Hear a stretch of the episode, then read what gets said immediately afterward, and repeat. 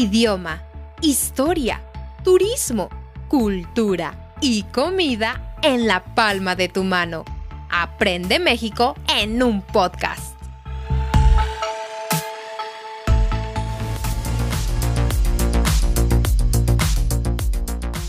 Hola, hola, mis queridos escuchas, ¿cómo están? Bienvenidos a otro episodio de Aprende México en un podcast. Mi nombre es Perla Musiño y me siento muy feliz de estar aquí con todos ustedes. Por supuesto, como cada noche, como en cada episodio, Alberto nos acompaña con un tema muy especial el día de hoy, ¿verdad, Alberto? Cuéntanos. Así es, Perla, ¿qué tal? Buenos días, buenas tardes, buenas noches para quien nos escuche donde esté. Es un gusto tenerlos aquí.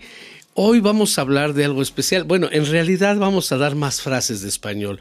Vimos que las 18 frases que dimos en un episodio pasado fueron de mucha utilidad para algunas personas que están aprendiendo español y hoy vamos a dar otras tantas.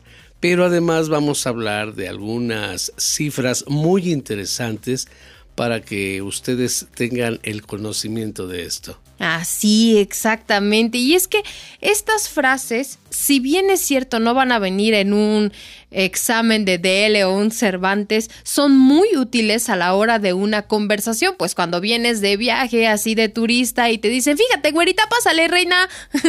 ¿Sí? Entonces, son muy útiles para el que me dijo y pues ustedes las practican con nosotros en clase, pues va a salir muchísimo mejor. Pero antes de esto, tenemos al rey y señor de las cifras, Alberto, que nos va a contar pues cosas que son muy interesantes, especialmente para aquellas personas que hablan español de manera nativa y que no saben qué tanto tienen su nivel o para esos estudiantes del español que dicen, ok, ¿cuál es mi parámetro, mi referencia? ¿Dónde estoy parado? ¿Sí? Y estas cifras que nos va a dar Alberto son muy, pero muy importantes para saber, pues, en qué parte de tu nivel de idioma te encuentras. Primero que nada, debo hacer una aclaración. Ustedes saben que no es lo mismo hablar que escribir. Normalmente se tiene mucho más vocabulario a la hora de escribir. A la hora de hablar, uno utiliza frases repetidas, repetidas y vocabulario repetido. Entonces, créanme, cuando doy estas cifras es refiriéndome a la totalidad del entendimiento de cualquier persona. Ahora bien, estas cifras son aproximadas. Hay muchas variables que intervienen. Pero bueno, si queremos un lugar de donde partir, estas cifras pueden ser muy interesantes. Primero, el diccionario que nos rige a nosotros es la RAE que es la Real Academia Española. Ese diccionario tiene 93 mil palabras, de las cuales 195 mil son acepciones.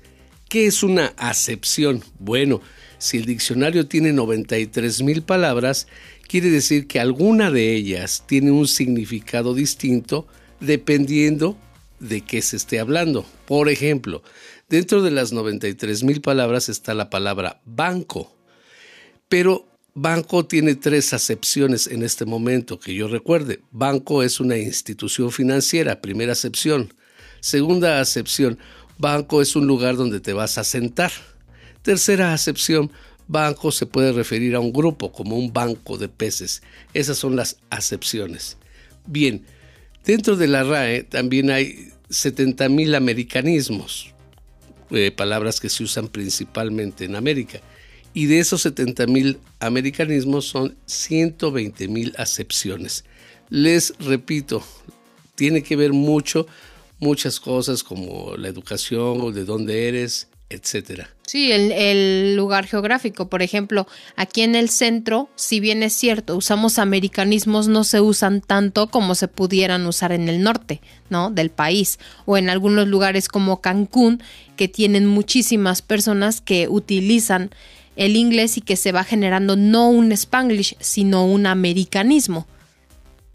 Por cierto, una persona culta promedio de 50 años aproximadamente puede tener alrededor de 40 mil palabras. Ahorita les voy a explicar esas 40 mil cómo se dividen. Un universitario puede tener 23 mil y una persona de secundaria, un, joven de secundaria puede tener más o menos 15 mil. Les repito, son datos de dónde partir, no son datos exactos. aquí tenemos que empezar a ver cuál es el uso de las palabras pasivas y activas. Entonces, si hablamos de que las palabras activas en una persona que habla 40 mil, perdón, una persona que conoce 40 mil palabras del idioma español, una persona culta de 50 años, de esas la mitad son las que él podría estar utilizando. Y la otra mitad, que son los otros 20 mil, son palabras que él entiende, pero rara vez usa o nunca las usa. Lo mismo pasa con las cifras que les acabo de dar. Ajá, exacto. Es, es de esas ocasiones en las que lees un libro, por ejemplo, de literatura clásica, donde comprendes lo que está diciendo, pero jamás te atreverías a decirlas en una conversación normal con tus amigos porque te mirarían como, ¿en serio? ¿Dijiste esto de esta manera? Eh, ¿Utilizaste esa palabra? Existe exactamente igual en cualquier idioma. Pero pues obviamente, especialmente la literatura clásica tiene muchas de esas palabras y pues uno dice, a ver qué significa esto. Ah, ya la conozco. Si la vuelvo a leer, ya sé qué significa, pero no, no la vas a usar en tu día a día, ¿no? Claro, por, eso se trata de ese tipo de uso de, de palabras. Eh, bueno, eh, vamos a ver más o menos, porque a veces veo, veo que nuestros, nuestros alumnos, principalmente Perla, se sienten como que o no han avanzado mucho o, o no saben con qué compararse. Ahorita les voy a decir también, esto es un promedio, es un estudio que se hizo con algunos, muchos niños, principalmente de México, que arrojan estas cifras. Eh, un niño de un año apenas tiene un vocabulario más o menos de 50 palabras. Sí, papá, mamá. Comida, leche agua. Pues si no me equivoco, Victoria lo primero que aprendió a decir fue agua. ¿sí? Y con esa palabra duró meses. Entonces, un niño más o menos de un año tiene 50 palabras. Ya cuando tiene dos años ya utiliza 200 o 300 palabras y empieza a articular pequeñas frases. O, o grandes frases, pero no, no grandes frases, no grandes frases, sino ya palabras estructuradas que dicen cosas. ¿No? Quiero, Por ejemplo, quiero comer, quiero comer, tengo, hambre. Así es. Sí.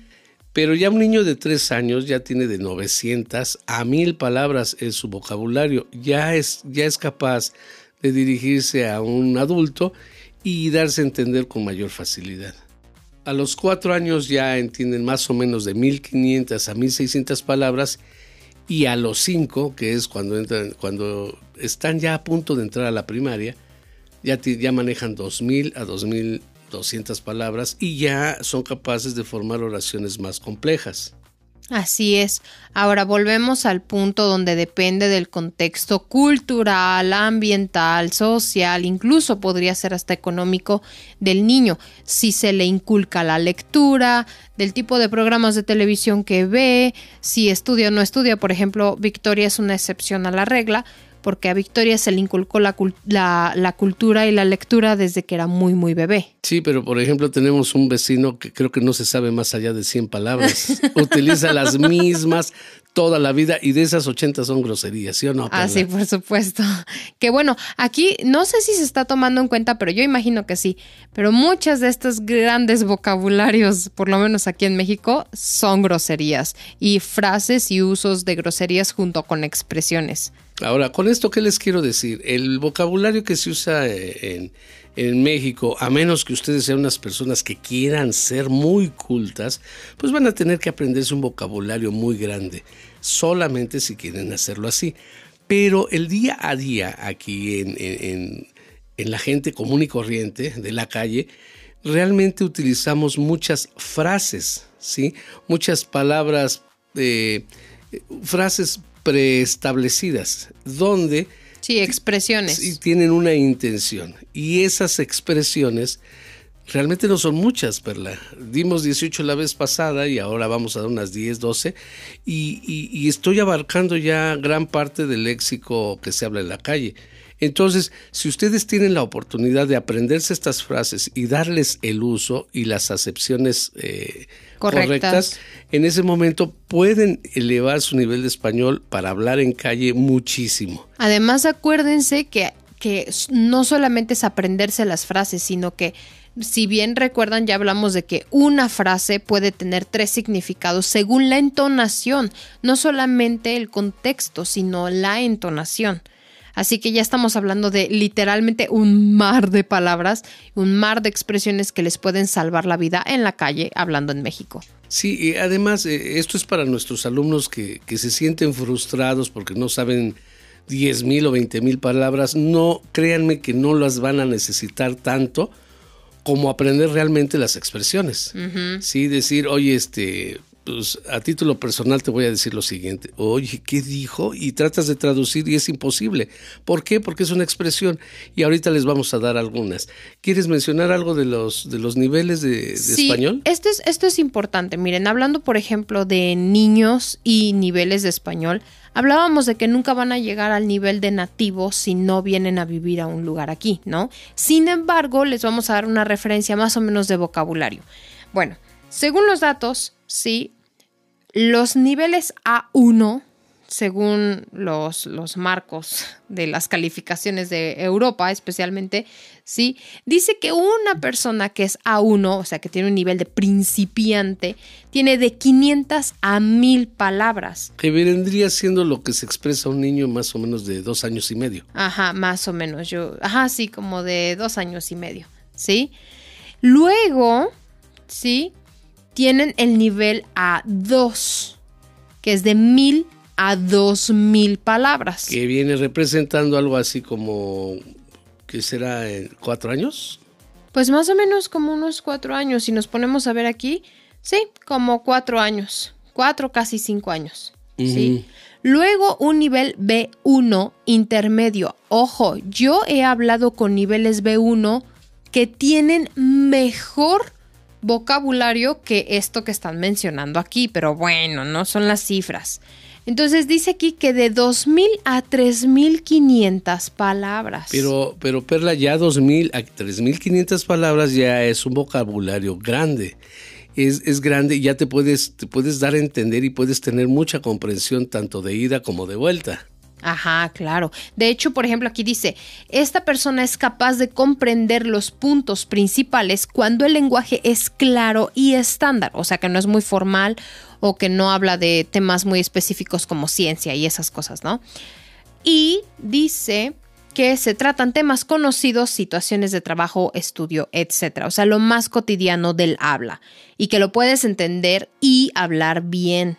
Y luego intermedio B2 que es intermedio alto, ¿no? Que son de 3.500 a 5.000 palabras. Chicos, yo conozco, yo conozco adolescentes que según las cifras tienen un vocabulario de 15.000 palabras que de veras no pasan las 4.000 palabras en el léxico. y de palabras activas y pasivas, ¿eh? Sí, de hecho, aquí, aquí en México, eh, te vas a una secundaria pública y por lo regular, te repito, hablan, ¿qué? ¿2.000, 3.000 palabras cuando mucho?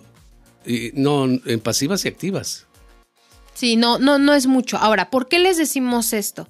Porque ustedes quieren hablar como un nativo, culto. Fíjense, esto me pasa mucho con mis estudiantes. Es como, ay, Perla, es que no entiendo el libro de Gabriel García Márquez. Mi rey, mi reina. Uno que es nativo no lo entiende. sí. Sí, además eso no lo vas a ocupar en el día a día. Exacto. No lo vas a ocupar para conversar. o sea, Gabriel García Márquez mete dos mil palabras que nadie ocupa. No, y eufemismos y otro tipo de cosas que tú dices, oh, ok, a ver, ¿qué quiso decir? Sí, mucho sarcasmo, muchas expresiones, muchas expresiones súper cultas, palabras rebuscadas, que recordemos que son esas palabras que nunca nadie usa, pero que se escuchan bien y se ven bien en un libro. que las usamos los domingos cuando queremos impresionar a alguien. a nuestro vecino que tiene 500 palabras.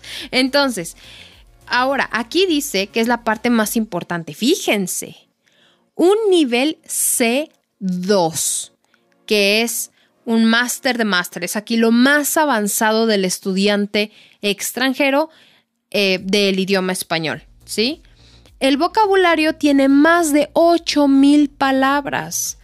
Estas activas y pasivas, si consideramos que una persona normal, normal, no una persona culta, tiene 20.000 palabras activas y pasivas, una persona que se dedica su tiempo entero a estudiar español no le llega todavía, pero eso no significa que no seas un buen estudiante, significa que te falta vivir en el país de la lengua que estás estudiando. Además, además, créeme que con estas ocho mil palabras y, y las combinaciones para generar las diferentes oraciones, es mucho más que suficiente para comunicarte con cualquier persona. Ya si tú te quieres este, comunicar con algún programador de chat GPT, pues a lo mejor sí necesitas más, ¿no? O que quieres hablar con un, con un este, neurolingüista, pues también, ¿no? Pero normalmente lo que vas a utilizar es más que suficiente.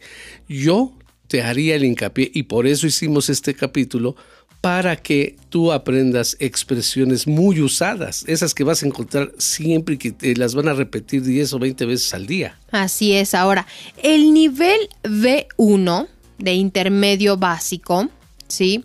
Te permite, si lo estudias de la manera correcta, te permite conversar sin problemas con una persona. Una persona te puede entender perfectamente.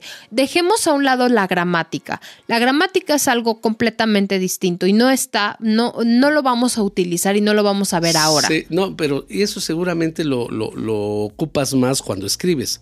Porque yo conozco a mucha gente, de veras, este, por ejemplo, que me vende la, las carnitas Sí, este, la gramática la pone al revés. No, y, la ortografía también. Y yo lo entiendo, escribe hoy sin H. Entonces, sí hay muchas deficiencias aquí a la hora de emplear gramática, pero a la hora de hablar, como no hay necesidad propiamente de la gramática, sino de las construcciones correctas, entonces, no se preocupen por tener un vocabulario de 10 mil o 20 mil o 30 mil palabras. Exacto.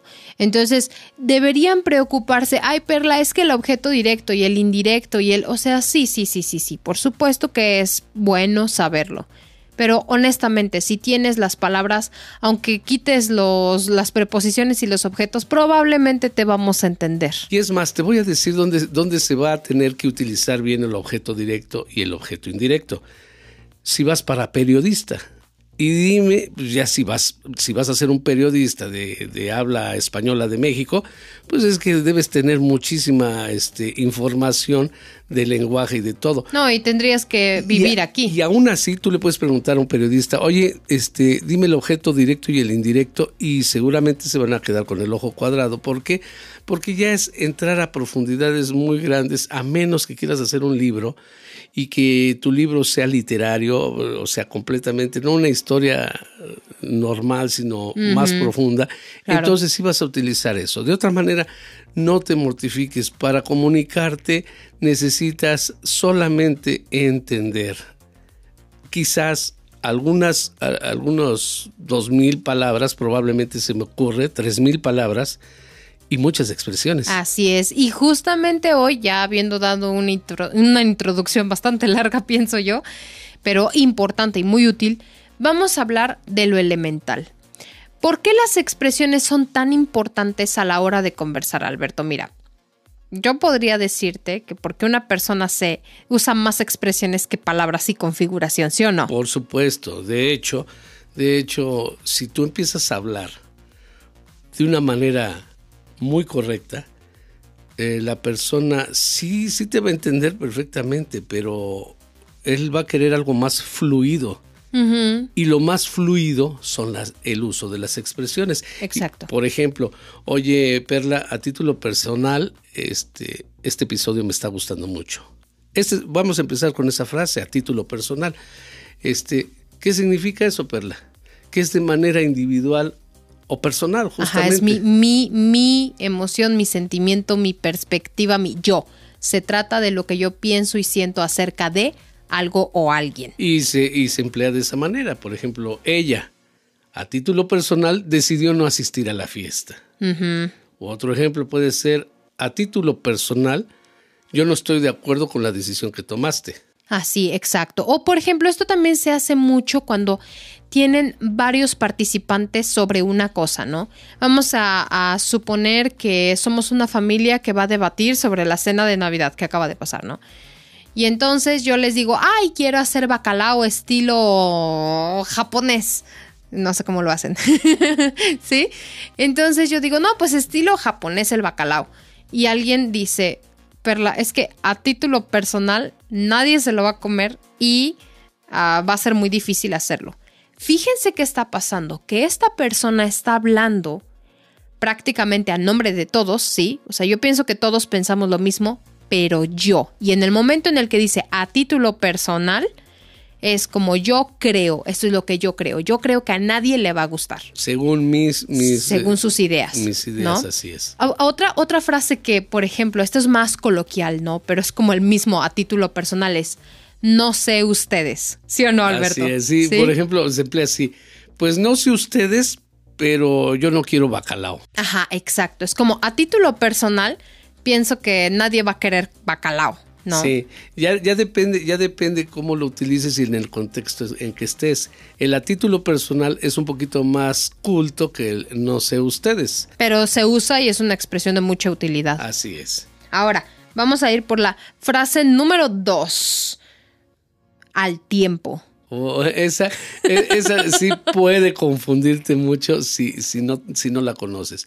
Esto principalmente se trata de bebidas, de comidas, de, de de temperatura de las cosas. Entonces, por ejemplo, se utiliza al tiempo cuando quieres decir ni frío ni caliente, sino como el tiempo se encuentra. Si está frío, pues será frío. Si está caliente el tiempo, pues será caliente. Pero, pero ojo, ojo, aquí hay una confusión. Miren, nosotros que vivimos aquí en la ciudad de la eterna primavera, donde el tiempo pues es como normal, ¿no? Del clima, el, clima, el, clima, está normalito, como templado, que de hecho es, es la palabra correcta, templado, ¿sí?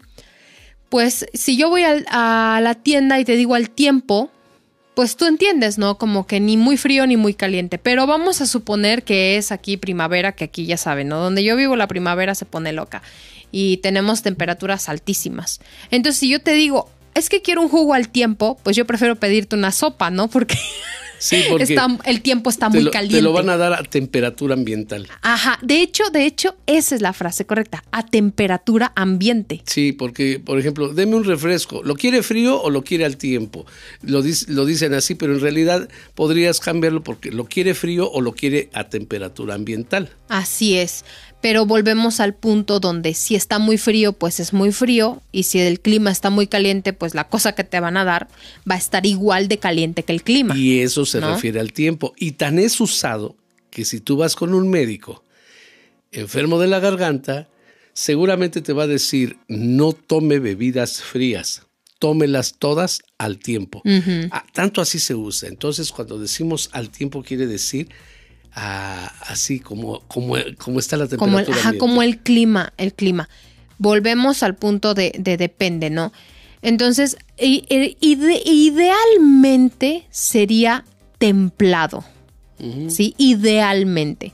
Donde llega un señor con monóculo, ¿no es cierto? Bueno, esa es mi expresión para decir una persona muy culta, ¿sí? Llega y dice, quiero un jugo templado y todos lo van a mirar y como al tiempo, ¿no? sí, ¿al, tiempo lo quiere? al tiempo y, la persona le va a decir sí, al tiempo, ¿sí? ¿Por qué? Porque es la expresión que se usa de manera cotidiana. Sí, este, bueno, pero no se confunda esto con música, ¿sí? Normalmente se usa así, ya si estás en un ámbito muy específico, como la música, al tiempo es ni, ni, te vayas más rápido ni te vayas más lento, vete como un metrónomo. Eso es, vete con el tiempo, vete al tiempo. Y lo que va marcando la, canción o lo que Pero normalmente En, eso es nada más en los sectores de música y música este, entre músicos. Pero si tú ya sales a la calle, pues, tráeme un refresco al tiempo. esa es la frase. Oye, Perla, Ahorita que vas a la calle, ¿me puedes traer una coca al tiempo? Que nadie toma coca al tiempo, pero bueno. Sabe jarabe. Sí, es, es eso. Va a estar como a 28 grados. ¿Por qué? pues aquí. sí, ¿ok? Sí, exacto, ¿ok? Muy bien. Eh, hay otra expresión, bueno, esta no es una expresión, esta es una... No, sí, sí, bueno, Sí, sí es una expresión. y es una expresión que pone de cabeza incluso a los propios latinos. Es una expresión, este, palabra muy compleja. y vamos a tratar de explicarlo con varios ejemplos. Ahorita. Eh, ahorita podría ser o, significar el, el diminutivo de ahora. Pero no, señores, en México no es así. Si yo le digo a Perla, Perla, pásame ese vaso que está ahí ahora, ella va a entender que en este preciso instante necesito el vaso. Pero si yo le digo, Perla, ¿me pasas ese vaso? Y ella me contesta, ahorita.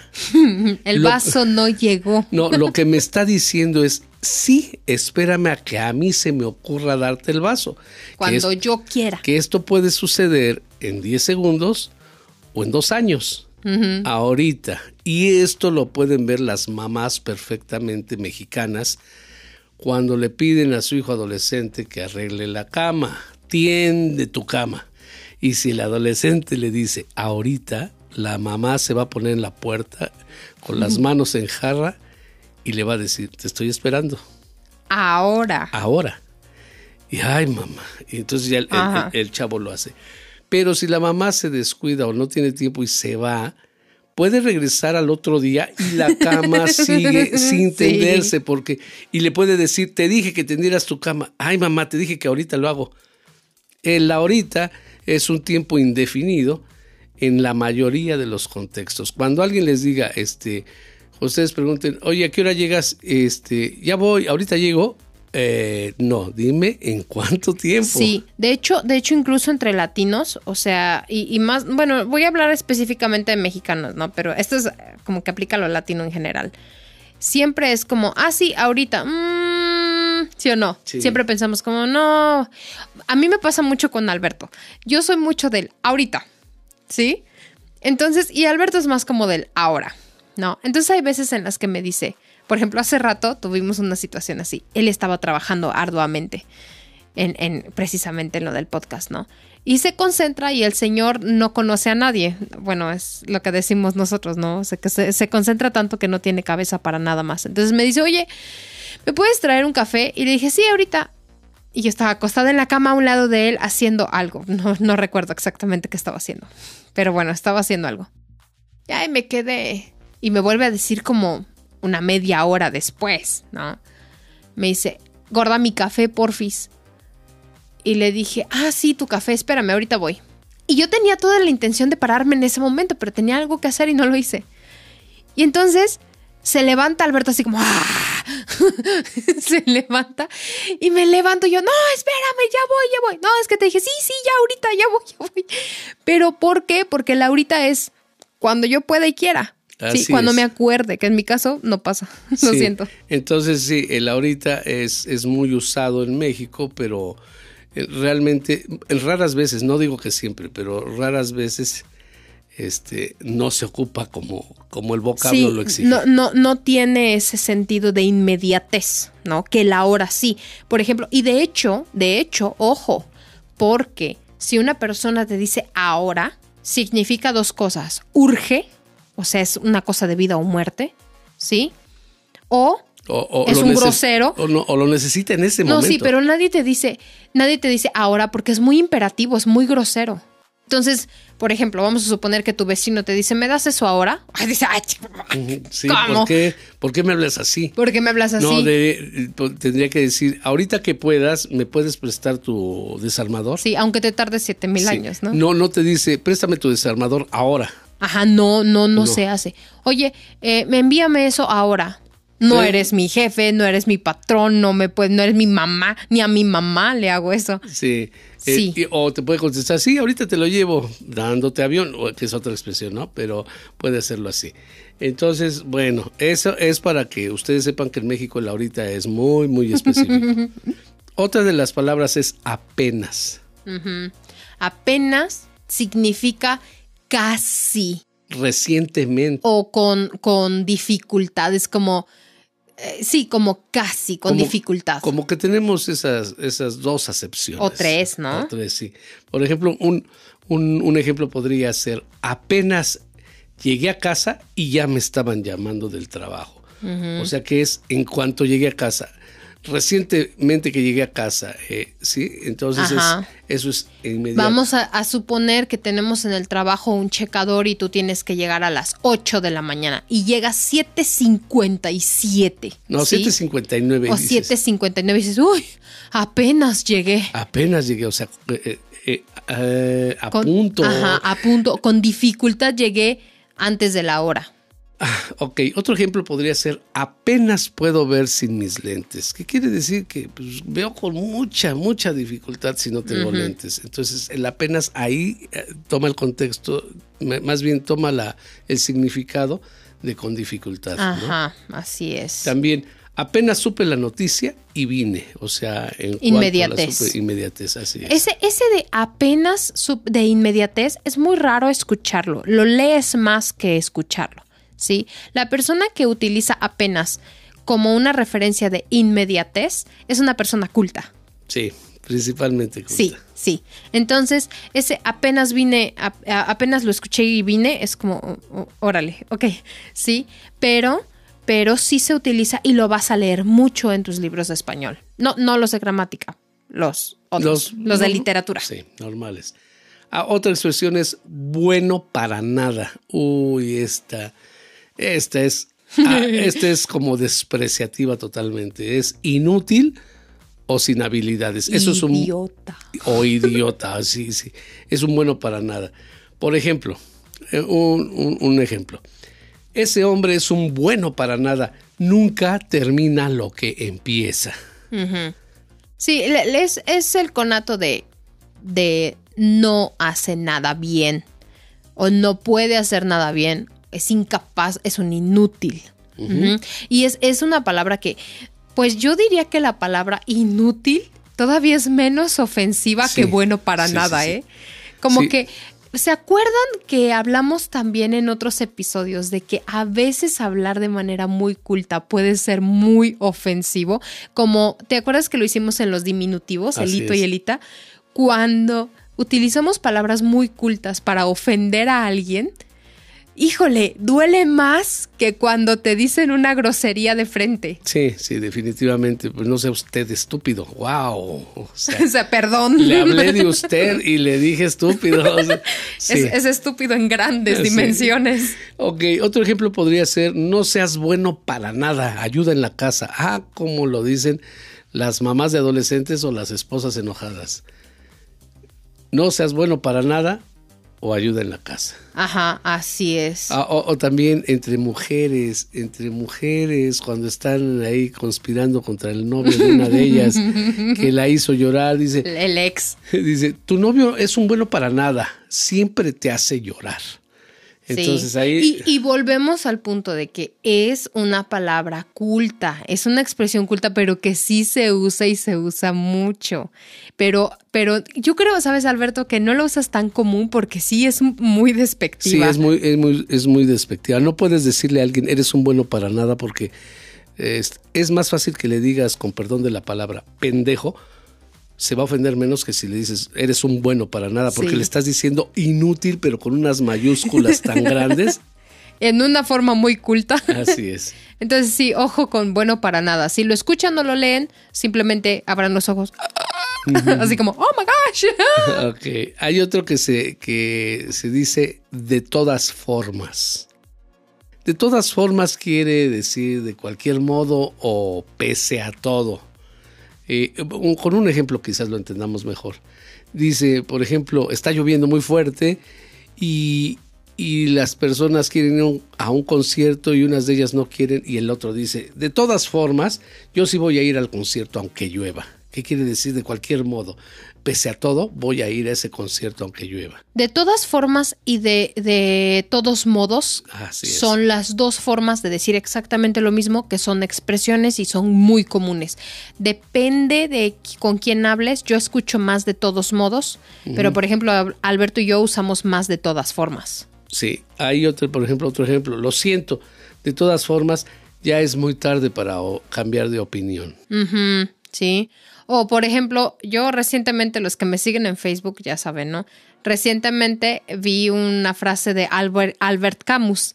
Entonces, Albert da una cosa filosófica acerca de por qué la escuela no es buena para las personas. Dice, la escuela no te enseña a vivir la vida real, ¿no? Entonces dice la mamá de Albert, ah, de Albert Camus, de todos modos vas a ir. O sea, como no me importa lo que pienses, vas a hacerlo. Otro ejemplo de esta podría ser, este, no me gusta tu idea, pero de todos modos o de todas formas te apoyo. Aquí realmente el, la expresión es decir, pues algo está mal, no estoy de acuerdo, no es ideal, no es conveniente, pero tienes que hacerlo, es una obligación. Entonces, por ejemplo, tu jefe, tu jefe, te cae muy mal tu jefe y es un completo baboso, ¿sí? Y te manda a hacer algo y pues tú no quieres hacerlo, pero es tu jefe, así que de todas formas, de todos modos, tienes que hacerlo. Exacto, bien aplicado. Otro, otra expresión, échale ganas. Ay, esto lo usamos Sí. en el episodio pasado Sí. con el echaleganismo de la depresión, ¿te acuerdas? Es poner esfuerzo o ánimo. Digo, sí se puede echar ganas, por supuesto. Nada más que hay algunos, en algunos momentos no se debe decir esa palabra porque incluso puede ser ofensiva. Pero, pero por ejemplo, eh, aquí cabe perfectamente el échale ganas. Échale ganas estudiando y aprobarás el examen. Es sí, exacto. Hay muchas frases, por ejemplo, de migrantes, aquí nosotros lo escuchamos mucho, ¿no? Allá van a Estados Unidos y te dicen, no, pues ¿cómo, cómo te va, no? No, pues aquí echándole ganas. O sea que es. las cosas están complicadas, pero se tiene que sobreesforzar. Y eso significa echar ganas, esforzarte más de lo normal. Échale ganas. O Ah. sea, como esfuérzate. Por ejemplo, pues, lo pueden entender bien aquí que con la- el ejemplo que dice Perla. Échale ganas a tu nuevo trabajo para que te asciendan rápido. Ajá, exacto. O siempre le eché ganas a nuestra relación y terminas abandonándome. También, o sea, tú pones el esfuerzo. Ahora, pones el por ejemplo, ánimo. hay muchas frases que dicen, échale ganas a la vida. Sí, Pero, pero sí, sí, es, es mucho de eso. ok. Otra es en carne propia. Ese- eso quiere decir de manera directa o personal. Un ejemplo, viví en carne propia el infierno de ser inmigrante. Así es, que, que pues realmente no hay mucha explicación, ¿no? Es como mi físico, mis emociones, mi mente, mi experimentaron. Nadie me puede contar, no es experiencia de otro, es mía. Exacto. O otro es sé en carne propia lo que es perder un ser querido. O yo experimenté en carne propia la pobreza. Así es. Otro es en un 2x3. Ay, qué lindo. Sí, no es que diga en un 6, que sea más fácil decir en un 6, no. Es en un 2 por 3. Así es la frase, en un 2 por 3. ¿Qué quiere decir? Que algo se hace muy rápido o en muy poquito tiempo, ¿no? Ajá. Sí, es Por casi instantáneo, ¿no? Por ejemplo, este, tanto que te quejabas y arreglé el problema en un 2 por 3 O sea, le estoy presumiendo que fui muy rápido al arreglar ese problema, ¿no? También, este, oye, se me fue el dolor en un 2 por 3 con esa pastilla. Así es. Y bueno, vamos a ver cómo ves. Tengo muchos estudiantes que me dicen, Perla, ¿qué significa cómo ves o fíjate? Yo lo uso mucho cuando estoy dando una explicación o una cosa sorpresa y al final digo, ¿cómo ves? O sea, significa, ¿qué te pareció esto? Sí, es, es como una, como una pregunta de, de, ¿cómo se dice cuando quieres pedir el, el- la retroalimentación? Mm, ¿La opinión de la otra persona? Sí, sí, oye, ¿cómo ves esto? O cuando pides una, cuando estás consultándole a alguien, a alguien algo, ¿no?